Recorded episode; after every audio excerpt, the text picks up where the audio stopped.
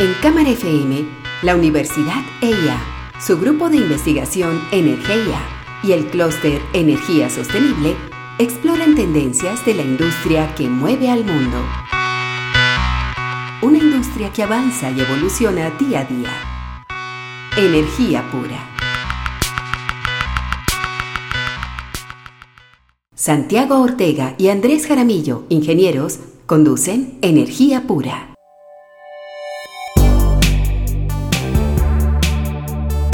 Toda transición de una industria o de un cambio cultural, hay actividades que empiezan a perder, digamos, vigencia y otras que la adquieren. Pensemos en todas las industrias que han cambiado a raíz de la cuarta revolución industrial y todas las los empleos que se pueden haber transformado y los que se van a transformar alrededor de esta misma tema de, ciencia de datos, etc. Yo recuerdo hace muchos años en una central ver a un operador sentado en una consola no tenía computadores, veía un sincronoscopio, que es un aparatico que está midiendo la frecuencia, y, y, simplemente cerrar un interruptor de gran tamaño con lo que veía a ojo. Eso hoy es impensable, eso lo hace una máquina porque está sensando el mejor momento para hacer esa operación con un consecuente impacto menor para los equipos. Hoy tenemos una discusión bien interesante, nos dimos a la tarea de pensar cuáles pueden ser esas competencias y esas capacidades que las empresas y las personas deben adquirir para insertarnos de manera pertinente y adecuada a estos cambios que va a tener la transición energética. Santiago, realmente, pues digamos, las competencias son muchas y las capacidades de las empresas ni se diga, ¿no? Sí, sí, Andrés. De hecho,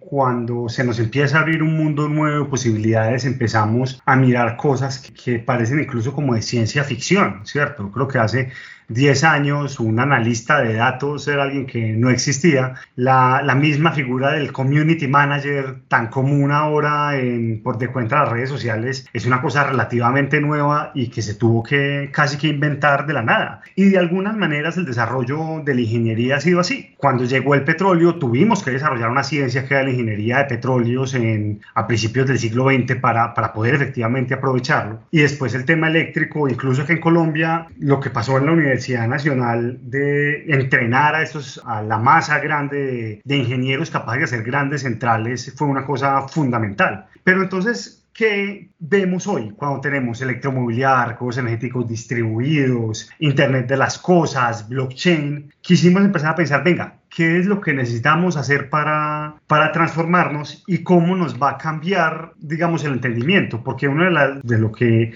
vemos es que ya para, para los retos que tenemos como siglo XXI, la técnica no es suficiente. También hay que mezclar un poco de técnica con habilidades sociales, con regulación, con política y con negocios para efectivamente avanzar la transición. Y estos son algunos de los temas que vamos a ver en los próximos bloques.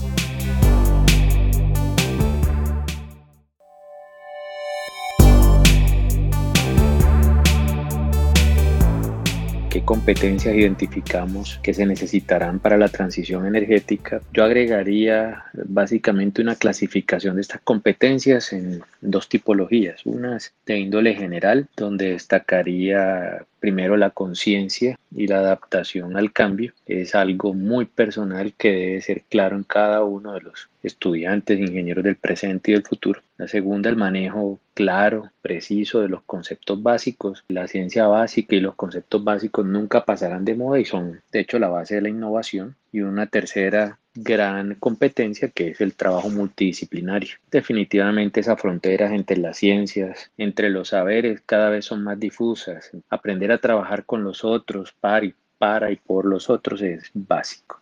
Escuchábamos a Idi Isaac, profesor de, de, la Universidad Pontificia Bolivariana y uno de los investigadores de Energética 2030, haciendo una, una reflexión sobre ese nuevo perfil que debe tener un, investigador. De alguna manera, cuando uno pensaba, y el estereotipo que la gente tiene de nosotros los ingenieros, es de tipos fríos, calculadores, sin sentimientos, que están pegados viendo números permanentemente y tirando datos y demás. Pero la nueva ingeniería de hoy, de alguna manera, no, de alguna manera no, de forma muy directa, nos dice, venga, es que ya la ingeniería está conectada con muchas más cosas y tenemos que empezar a, a, cambiar esos perfiles, porque la ingeniería de alguna manera es, es una ciencia por y para la sociedad y la técnica no puede ser la única forma de atenderla. Sí, Santiago, y definitivamente el reto que nos está imponiendo la transición energética va a requerir de un conjunto de competencias que, que, necesariamente las universidades van a tener que desarrollar de manera convergente. O sea, el ingeniero del futuro o del presente va a tener que tener una conversación muy directa con los financieros, con los diseñadores, incluso con sociólogos, antropólogos, porque los proyectos son, como bien lo dices, para la gente. Entonces yo no puedo hacer una cosa fría que esté desconectada. Hace poco hablábamos con Mónica Sanz, una bióloga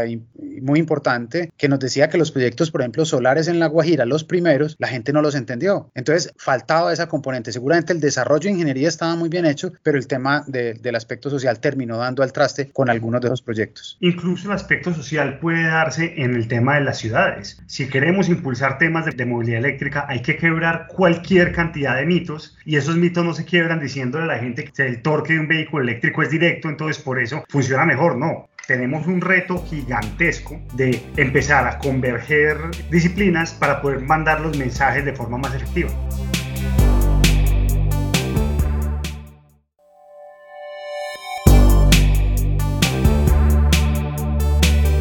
Una de las cosas que realmente no cambia independientemente de la, del momento de la revolución industrial en la que estemos, es el tema de la experimentación. La experimentación siempre ha estado y es necesaria para tener el avance de la ciencia y si queremos hacer formación de investigadores preparados para la cuarta revolución industrial, tiene que tener efectivamente un componente fuerte de investigación y experimentación.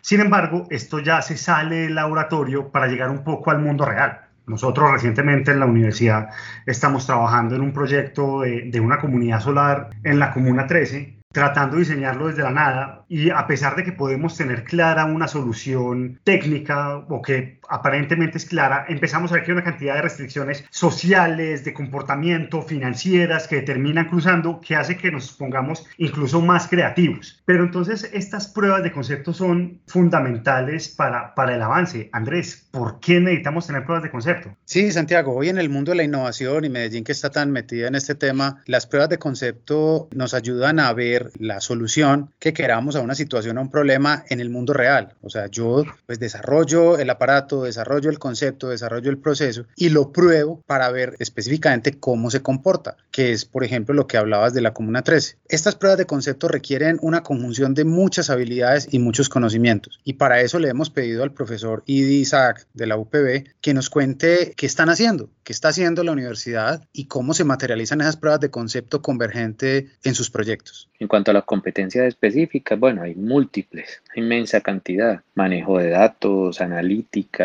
desarrollo y programación en estos nuevos lenguajes que se tienen hoy en día. Conocer en detalle cómo funciona la movilidad eléctrica, las nuevas técnicas de producción y manufactura verdes, nuevas estrategias de generación de energía, no dejar de lado tampoco la energía nuclear, para transmisión todo lo que tiene que ver con electrónica de potencia y a nivel de distribución, por supuesto las microredes. ¿Cómo estamos en este momento? En este momento estamos como debe estar la academia, anticipándonos, yendo un paso más adelante de lo que se requiere, porque no podemos atenernos como academia de investigación a que la regulación avance o a que las implementaciones se den. Debemos siempre ser anticipativos y estar un paso adelante de todo esto. ¿Y qué estamos haciendo? Pues fundamentalmente de nuestra universidad tenemos un ecocampus inteligente, que es un laboratorio piloto en el cual desarrollamos pruebas, desarrollamos implementación y apropiación de nuevas tecnologías y procurar siempre, eso es lo que intentamos hacer, articular la formación avanzada, la formación de alto nivel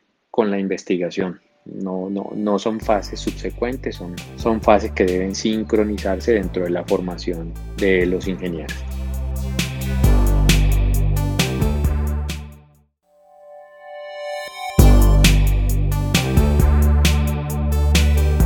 Transición energética requiere todo un tipo de nuevas competencias profesionales, no solo técnicas, sino también muchas de habilidades sociales, habilidades blandas que nos permitan tener una apropiada adopción y apropiación tecnológica. Técnicas, obviamente, unas competencias de entender cómo funcionan las nuevas tecnologías y que va más allá, sino también como de, de ser capaces de que estas nuevas tecnologías puedan ser actualizadas, desarrolladas, mejoradas y adaptadas a las condiciones locales. Aprovechar lo que hay y construir sobre lo nuevo. Y muchas veces competencias que son de casi que de curiosidad, que nos permitan buscar nuevas alternativas, no es sino pensar en todas las oportunidades que hay con la energía marina. Las habilidades blandas son fundamentales. La tecnología no es una cosa, sobre todo en esta transición energética, que se llegue a las comunidades y se ponga y ya y todo sigue igual. No, hay que ser capaces de tener como esa sensibilidad social que nos permita mejorar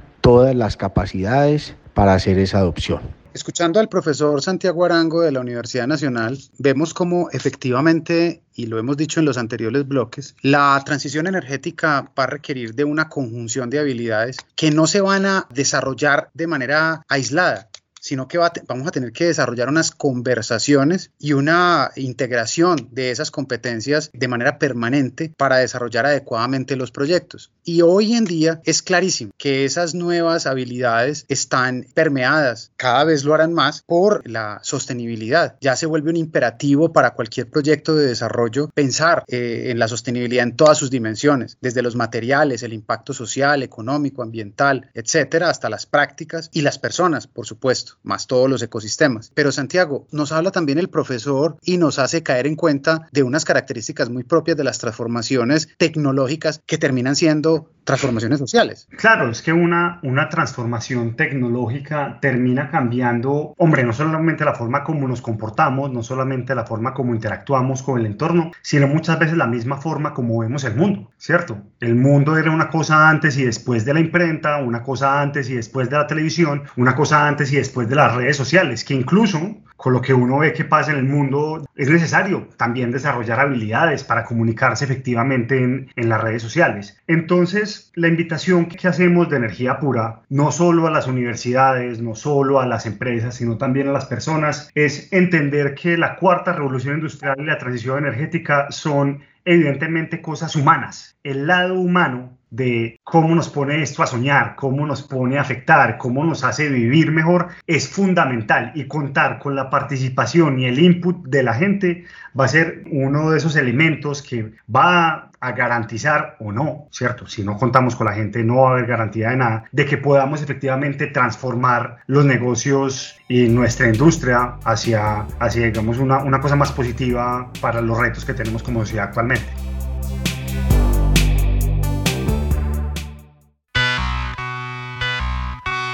Cámara FM, la Universidad EIA, su grupo de investigación Energía y el clúster Energía Sostenible exploran tendencias de la industria que mueve al mundo.